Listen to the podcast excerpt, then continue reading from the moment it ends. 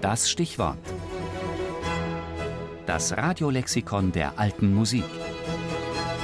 Jeden Sonntag im Tafelkonfekt.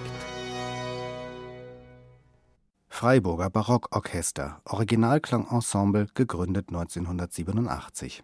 Wir waren ja alle Studenten damals, hauptsächlich Geiger in der Klasse von Rainer Kußmaul damals, die sich interessiert haben, unbedingt auf historischen Instrumenten zu spielen. Das war damals geradezu wie ein Virus.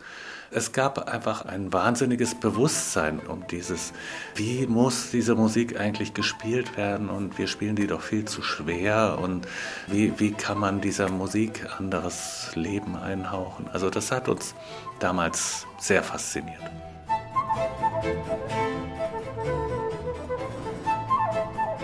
Der Barockmusikvirus, den der Konzertmeister und künstlerische Leiter Gottfried von der Goldstar beschreibt, der hat das Freiburger Barockorchester gehörig erwischt. Aus dem ursprünglichen Studentenorchester ist eines der profiliertesten Originalklangensembles geworden, mit Gastspielen weltweit. Längst beschränkt sich das Repertoire nicht mehr nur auf das 17. und 18. Jahrhundert. Musik bis in die Gegenwart liegt inzwischen auf den Notenständern. Auch zeitgenössische Musiker reizt der besondere Klang des Orchesters zu neuen Kompositionen.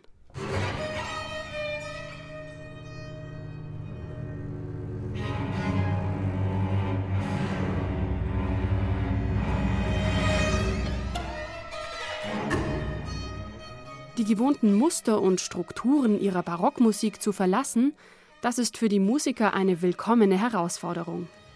Alte Instrumente können eben nicht nur alte Musik, sagt Gottfried von der Goltz. Wir haben einen Vorteil, weil die äh, historischen Bläser meiner Ansicht nach mischen die sich viel besser.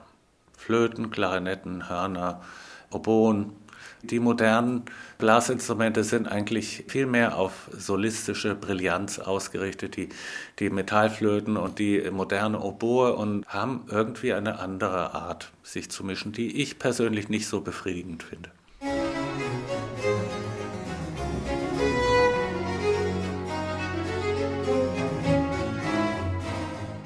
Kernrepertoire des Ensembles bleiben dennoch Corelli, Telemann, Bach und Co.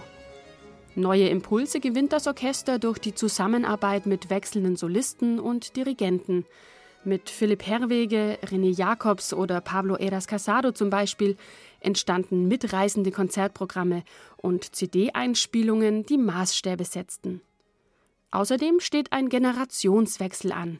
Viele der ehemaligen Gründungsmitglieder erreichen allmählich das Rentenalter. Jüngere Musiker mit neuen Ideen kommen dazu. Eine Verjüngungskur aber, die hat das Orchester gar nicht nötig. Wir haben uns dagegen gewehrt, ein professionelles Orchester zu werden, was geregelte Dienstzeiten hat, geregelte monatliche Bezahlung und sowas. Wir sind ein überzeugtes Projektorchester, was immer sich dann trifft, wenn ein neues Projekt ansteht und äh, wir werden auch projektweise bezahlt und ich glaube, das hält auch irgendwie jung.